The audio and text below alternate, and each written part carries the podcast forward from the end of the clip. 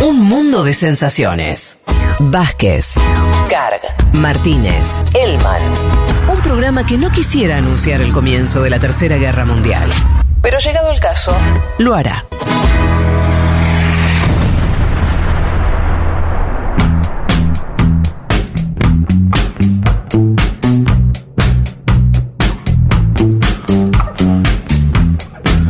Bueno, muy bien, aquí estamos, les recuerdo, estoy solo, así que me vendría muy bien que me manden mensajes eh, a- al WhatsApp de, de dónde están escuchando, de este, comentarios que me quieran hacer.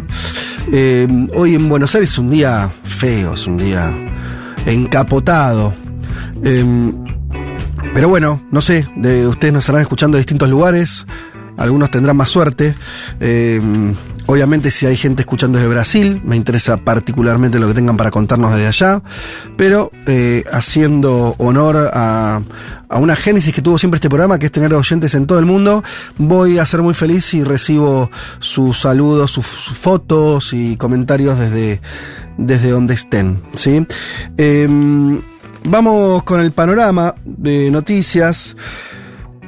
Vamos a arrancar. eh, eh, vamos a arrancar por una noticia que, que se fue asentando durante esta semana que tiene que ver con el cambio de gobierno en Gran Bretaña. Ustedes saben, eh, Rishi Sunak se convirtió en el nuevo primer ministro del Reino Unido. Habrán visto la imagen del amigo Sunak. eh, es eh, evidente sus orígenes indios, ¿sí? Eh, que son particulares, porque, bueno, él, él no, él nació eh, y se crió, hizo obviamente su carrera política, su carrera académica, política y empresarial em, en Gran Bretaña, pero sus padres son de origen indio, en realidad es un poco más enroscado, en realidad sus abuelos son... eh, nacieron en la India, después emigraron al norte de África y finalmente en la década del 60 terminaron eh, viajando al Reino Unido. Eh, pero ese no es la parte, o sea, no, es la única particularidad de, de, de Sunak, sino que, bueno, obviamente él, es conservador, ustedes ya saben, lo he contado, lo ha contado acá largo y tendido eh, Juan Elman. Se trata mm, de, de un miembro eh, muy caracterizado del Partido Conservador, ¿sí? Eh, y este es un recambio de gobierno interno, ¿no? Recuerden ustedes, la última vez que votaron los británicos efectivamente eligieron a quien tenía que conducirlos, eligieron a Boris Johnson. Después, la caída de Boris Johnson eh, terminó eh, con una sucesión de liderazgos que terminó en Liz Truss, ¿sí? Recuerdan ustedes, quien estuvo muy poquito en el cargo. Se especuló ahí si iba a volver Boris Johnson o no al, al gobierno. Finalmente, los propios conservadores, porque estas fueron elecciones todas internas de sucesivas, terminaron eligiendo a Sunak para completar, eh, por lo menos hasta ahora, lo que es el, el mandato surgido de las urnas. ¿Qué dijo? Sunak ni bien asumió, dijo, pondré la estabilidad y la confianza económica en el centro del programa de este gobierno. Eso significa que habrá que tomar decisiones difíciles. eh, otra característica que es muy joven, tiene 42 años nada más, y es de hecho el, el más joven en 200 años en ocupar eh, el liderazgo del gobierno en Gran Bretaña. Decía yo, de origen indio, pero también la otra gran característica es que se trata de uno de los grandes multimillonarios británicos. Y esto empieza a dibujar un, unas características bastante particular de, de este nuevo primer ministro. Es uno, según algunas, eh, algunos rankings, entra dentro de los 200 británicos más acaudalados de la actualidad. Lo que es mucho decir, ¿no? Gran Bretaña, ex potencia, bueno, actual potencia, ex imperio, eh, reúne buena parte de los millonarios occidentales. Entrar dentro de los 200 más ricos de Gran Bretaña es, eh, ser muy rico. eh, ¿Cómo logró esa fortuna el amigo Sunak? Bueno, mm, de varias maneras. En principio él tiene un propio recorrido eh, personal que habla mucho también de, de su encanto para las élites eh, conservadoras porque refuerza el mito de la meritocracia, ¿no? Eh, clase media, de esos padres eh, que, que, que se, se, asientan en, en, Gran Bretaña, después de este recorrido eh, India de sus abuelos, norte de África de sus padres y asentamiento en Gran Bretaña.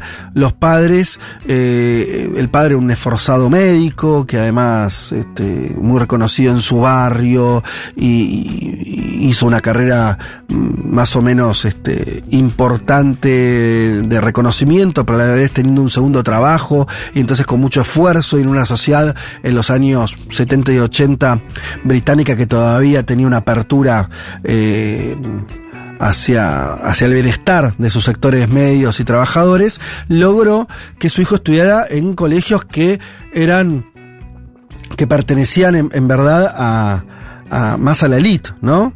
Eh, entonces, finalmente, Rishi Sunak se terminó codeando dentro de la elite académica y siendo él además teniendo características de, eh, intelectuales eh, destacadas logró hacer, empezar a hacerse un lugar en ese mundo que a priori no era para él eh, pero todo eso fue sellado de la siguiente manera. Se casó con Akshata Marti o Murti que es la heredera de un empresario indio sí, indio eh, que vive en la India, o que tiene su emprendimiento en la India. Cuando digo emprendimiento me estoy quedando corto, pues estamos hablando de que es el dueño de una de las grandes empresas tecnológicas de la India. Y ustedes saben que además que la India se especializa, a, entre muchas cosas, en ser un polo tecnológico. Así que, eh, en ese sentido, Rishi Sunak se, se unió en matrimonio y por lo tanto empezó a ser parte de su fortuna, la de eh, esta chica Akshata Murti, hija de este multimillonario.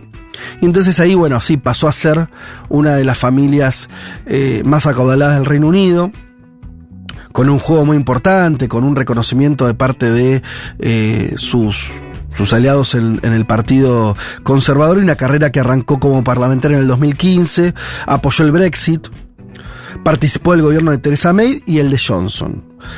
Y incluso, ¿no? Hay eh, varios lo señalan como el que hundió a Boris Johnson también, ¿no? Ahí ya, ya como jugando dentro de, de las intrigas palaciegas. Eh, y les leo un segundo lo que dice una nota interesante, un perfil que se hace de Rishi Sunak, eh, Rafa de Miguel en el país, en el diario El País dice, hay también un regocijo interno entre muchos conservadores ante la idea de que el hijo de unos inmigrantes indios de clase media ocupe el puesto de primer ministro. La familia lo es todo para mí y mi familia me da oportunidades en las que ellos apenas soñaron. Pero fue el Reino Unido, nuestro país, el que le dio a ellos y a millones como ellos la oportunidad de un futuro mejor. Vean entonces cómo empieza a reforzarse de vuelta lo que yo les decía antes, esta idea de... Eh, de que el capitalismo de Gran Bretaña abre las puertas, ¿no? A, cualquiera. Esa es la, ese es el mito que refuerza la historia de vida de quien ahora es primer ministro. Eh,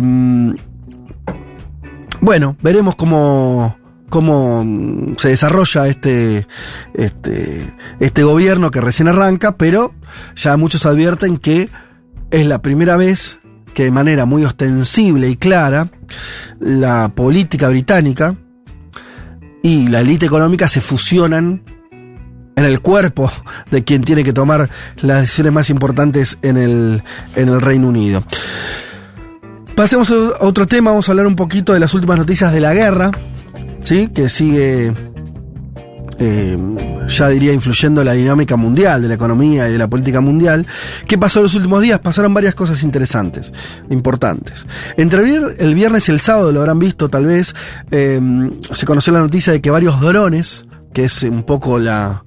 Eh, el, este, lo, lo, lo, que tiene de novedoso esta guerra, ¿no? Cómo los drones, obviamente no tripulados, sino manejados a control remoto, eh, son los que están jugando decisivamente en el campo de batalla en la guerra de Ucrania.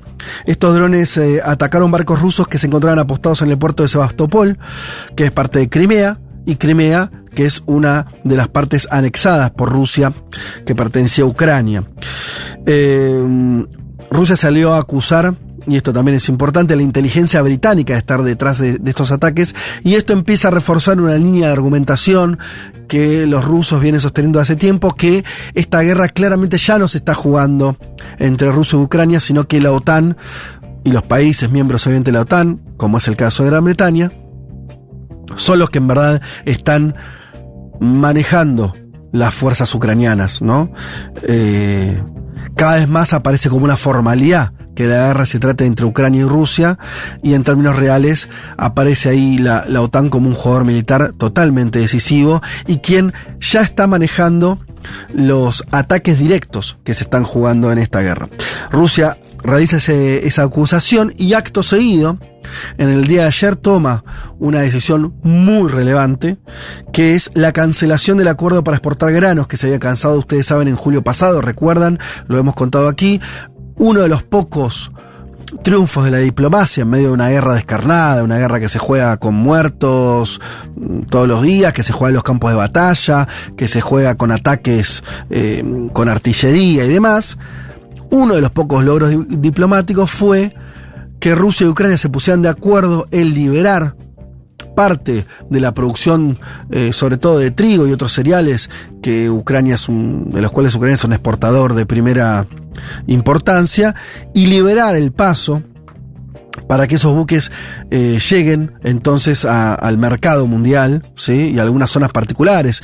Eh, dentro de, de, de, esto también tiene importancia eh, la llegada a países africanos, donde eh, la llegada de alimentos eh, externos es crucial para no tener hambrunas y demás. Bien. Todo esto quedó cancelado a partir de este ataque contra los barcos en Crimea el día viernes. La respuesta entonces de Rusia fue cancelar ese acuerdo y decir aquí no pasa ningún buque más. Eh, según fuentes del gobierno de Ucrania, y refirmo esto porque son datos también de una parte interesada, pero si son ciertos, son, va, a ser esto totalmente fundamental para la dinámica, diría, de los alimentos en las próximas semanas en el mundo, porque Ucrania dice que quedaron bloqueados 176 buques en el Mar Negro, que representan algo así como 2 millones de toneladas de granos. Estamos hablando de cifras relevantes. ¿Sí? Tanto para la vida de algunos países, como describía antes, tanto para los mercados. Veremos en, ahora cuando empiece la semana qué reflejo tiene esto en los mercados bursátiles, si, si sube, empiezan a subir nuevamente eh, los precios de algunos granos o no, veremos qué dinámica tiene. Pero bueno, vemos como de forma muy clara la guerra tiene implicaciones económicas para todo el mundo. Además de esto, como si fuera poco, fue otra semana donde se habló mucho de la posibilidad del uso de algún tipo de armamento nuclear. Nosotros tenemos en la cabeza, obviamente cuando se trata de esto, de grandes bombas atómicas que, bueno, lo que tenemos en la cabeza es la memoria histórica eh, de Hiroshima y Nagasaki, o sea, una bomba impactando una ciudad, una, en una ciudad y matando a cientos de miles de personas en el acto, pues está de bombas nucleares con un, una fuerza muy importante y que estaban además construidas para hacer eso, para matar en el mismo momento a eh, cientos de miles de personas y generar un efecto terror, ¿no? Eh, a quien se le tire esa bomba, como fue el caso de Japón, que a las 48 horas se rindió. Pero lo que parece estar ocurriendo acá, la amenaza más real, más palpable, más cercana, es que eh, sea Rusia o sea Ucrania utilicen algún tipo de armamento nuclear de baja intensidad, que esto parece una contradicción, pero no lo es, porque sería sobre bombas, entre comillas, tradicionales, algún tipo de condimento nuclear que haría eh, que entonces permitiría dos cosas, un ataque local, selectivo, a una instalación eh, de infraestructura o a una ciudad con población civil, pero donde estaría más o menos delimitado el alcance, y entonces no estaríamos hablando de la escala de las bombas que nosotros, nucleares que nosotros tenemos en la cabeza, sino que sería elevar muchísimo, obviamente, el nivel de conflicto, porque al final se estaría utilizando armamento nuclear, pero delimitado el, alcance, controlado su daño, por así decirlo. Eh, pero bueno, esto no pasa todavía de acusaciones, pero el dato es que Biden, el presidente de Estados Unidos, dijo eh, esta semana que eso estaba dentro de lo posible, ¿no? Y llamaba, por supuesto, a Putin a no realizarlo y demás.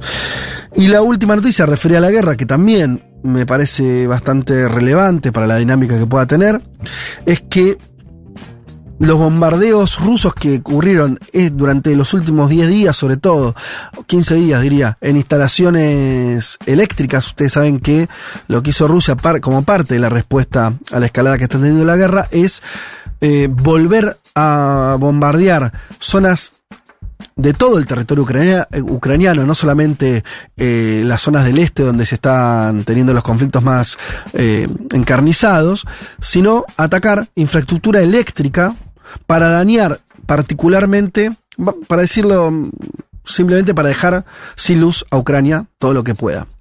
Y afectar obviamente el funcionamiento económico, pero también la vida de la población. Y esto ya tuvo una consecuencia concreta. ¿Por qué? Porque Ucrania era un exportador de electricidad y ahora se tuvo que convertir en importador dado esta serie de ataques, ¿no? Empujados por los ataques de Moscú, dice la noticia. Eh, el gobierno que lidera el presidente Volodymyr Zelensky ha abierto por primera vez la puerta a la compra de electricidad fuera de sus fronteras, dando cuenta de una situación que también es un poco la clave que vamos a ver ahora que va a empezar dentro de pocas semanas el invierno europeo de qué manera la cuestión del gas y ahora se suma la cuestión eléctrica va a jugar su carta en, la guerra. En fin, ahí están las noticias eh, vinculadas a, a, la guerra una guerra que, que insisto, aparece eh, cada vez más eh, compleja. Nos vamos a Estados Unidos para decir una noticia rápida, esta con menos desarrollo, veremos qué, qué consecuencias tiene, pero eh, atacaron al marido de Nancy Pelosi. Ustedes saben, se trata de este, la, jefa de, de los legisladores demócratas, ¿sí? Que em, el marido de ella, Paul Pelosi, de 82 años, fue atacado en San Francisco, en su casa. El agresor, identificado como David de Pape, de Pape se debe pronunciar, de 42, 42 años, irrumpió la vivienda al grito de ¿Dónde está Nancy? Eh, y eso es lo que despertó las sospechas, diría casi la certeza, de que se trata de un ataque político, ¿sí? Porque, eh, bueno, a quien estaba buscando era justamente a la, a la líder política y no, no al marido. Eh, y la policía de San Francisco ya lo calificó como intencional el ataque sufrido, o sea que no fue azaroso, no tuvo que ver con un robo, sino con una, una situación política y, y esto en una en un clima este político norteamericano donde también las escenas de violencia, de violencia política, de acusaciones y demás y de lazos que incluso aparentemente tendría este atacante con algún sector de los republicanos más extremos también hablan de una de democracias que se empiezan a degradar rápidamente. En fin, todo muy bonito, ¿no? Em, yo tenía alguna noticia por acá más que quería comentarles. Ay, se me fue. ¿Cómo puede ser? ¿Cómo puede ser?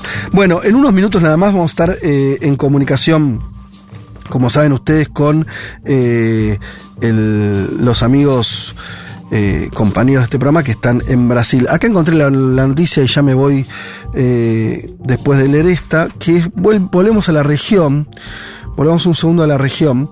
Em, ustedes saben que se volvió a hablar fuertemente de un posible acuerdo de Mercosur, Unión Europea y en este caso eh, tuvimos la visita de Josep Borrell, ¿sí? que está de gira por nuestra región, mantuvo una reunión de hecho con, con el presidente Alberto Fernández, eh, se volvió a pedir de ambos lados estrechar vínculos, a ver cómo hacemos para extrabar este acuerdo. Ustedes saben, el acuerdo de Mercosur Unión Europea tiene muchos años de recorrido y siempre se estanca, ¿no? Finalmente. Eh, y en algún sentido formal, en algún sentido a veces no, desde los dos, desde los dos lados se dice que se quiere avanzar y después no se avanza.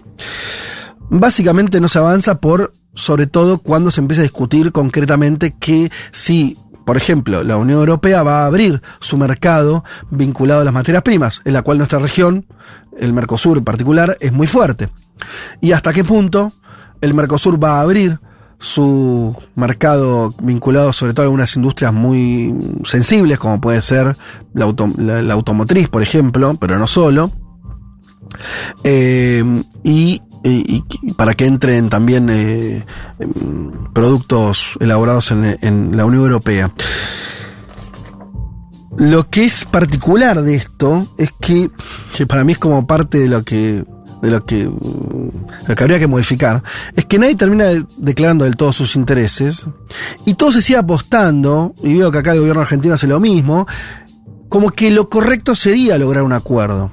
Y ahí yo eh, me pregunto, desde hace años, no es una novedad esto, es por qué a priori sería bueno un acuerdo con la Unión Europea, una sociedad más desarrollada, con empresas mucho más fuertes, con capacidad de compra de empresas más fuerte, con capacidad de eh, meterse en el mercado más fuerte y al mismo tiempo una región que está totalmente en decadencia. Decadencia lo sabemos. Bueno, la guerra misma lo está dejando expuesto, ¿no? Todavía no, los europeos no saben si van a poder calentarse en invierno. Pero no solo eso, sino que es una región que no es la de la más dinámica del mundo. ¿No? No es China, no es, Estados Unidos ni siquiera, es un, eh, furgón de cola hoy de los, los norteamericanos, pero además con problemas económicos muy serios. ¿Qué tiene de futuro que el Mercosur se abra, abra sus fronteras, su, básicamente sus aranceles a ese, a ese mercado. Bueno, es muy discutible que tenga algún beneficio para nuestras sociedades. En un contexto además donde creo que lo que habría que tener muy en claro es que estamos eh, en un momento histórico donde lo que está reapareciendo con dificultades, de forma a veces por derecha, para decirlo rápido, excluyentes, si somos más precisos, son los nacionalismos, ¿no? Eh, eh, Estados Unidos, claramente con, con Trump, pero no solo con Trump, con Biden estamos viendo lo mismo, están intentando ver de qué manera Estados Unidos vuelve a tener una política basada en su interés nacional. Eh, obviamente los chinos hace rato que tienen eso claro, pero empiezan a surgir de vuelta, ¿no? La idea de que son los estados soberanos los que tienen que empezar a generar respuestas para sus sociedades. Bueno, eh, hablábamos de Gran Bretaña, que se fue de la Unión Europea, bajo ese discurso, ¿no? No nos sirve estar en la Unión Europea porque nos dificulta tener, tener nuestras prioridades nacionales adelante de otras prioridades. Más allá de eso es correcto no, es lo que está ocurriendo. Entonces, lo que sí me parece muy claro es que la Argentina, el gobierno argentino en este caso, el Mercosur como una situación ampliada con la cual compartimos intereses que podríamos decir también nacionales eh, o regionales, tiene que enfrentarse a, la globalización, esta que ya está bastante agujereada, ¿no? Entonces me parece un poquito anacrónico esta idea de que lo correcto a priori sería... Eh, que haya un acuerdo Mercosur-Unión Europea. Tiendo a pensar que no, que lo correcto sería que no ocurra eso, por lo menos ahora, eh, pero lo mejor por sería empezar a decirlo, en vez de escudarse en una especie de mm, discurso bien pensante globalizador, habría que empezar a tener un discurso nacional que nacional no implica que sea excluyente, al revés, ¿no? Nosotros tuvimos gobiernos nacionales populares, hubo toda una experiencia con eso, habría que, me parece, retomar alguna de esas banderas y entender que el destino de nuestro país, y el destino de esta región va a pasar por que recuperemos áreas de soberanía, no que sigamos entregando, que las recuperemos. Porque me parece que si no, también va a ser regalarle una bandera muy fuerte a la ultraderecha regional, ¿no? Ustedes vieron, ¿no? Javier Milei se, se bandera con la bandera argentina. No sé, me parece un poco preocupante que, estemos regalando ese tipo de, eh, de ese tipo de símbolos y me parece que hay que recuperar, no solamente simbólicamente, sino concretamente, entender que lo que nos jugamos en los próximos años es recuperar soberanía, no perder, recuperarla. Y sobre esa recuperación de soberanía poder tomar decisiones que no tomamos. Hoy estamos en una situación muy, muy desfavorable en ese sentido, pero bueno, eh, quería comentar eso respecto de, de esas, esas danzas que se siguen dando entre el Mercosur y la Unión Europea que no creo que repercuta en un beneficio para nosotros. Dicho todo esto, habiendo hablado mucho, porque insisto, me han dejado solo, pero acabo de ver que han llegado un montón de mensajes eh, de, de oyentes de distintos lugares. Me mandan saludos desde Córdoba, eh, me mandan saludos eh, desde Tras la Sierra, bueno, también, eso entiendo que es Córdoba. Eh, ¿Qué más? Bueno, tenemos un montón de, fotos, imágenes que estaremos comentando eh, en, en, unos minutos nada más. Pero si les parece, cerremos este bloque de noticias internacionales con música. Vamos a escuchar a Chancha Vía Circuito, ¿les parece? Qué lindo. Junto a Lido Pimienta y Manu Ranks haciendo La Victoria. Bueno, que sea antesala de lo que ocurre hoy a la tarde en Brasil.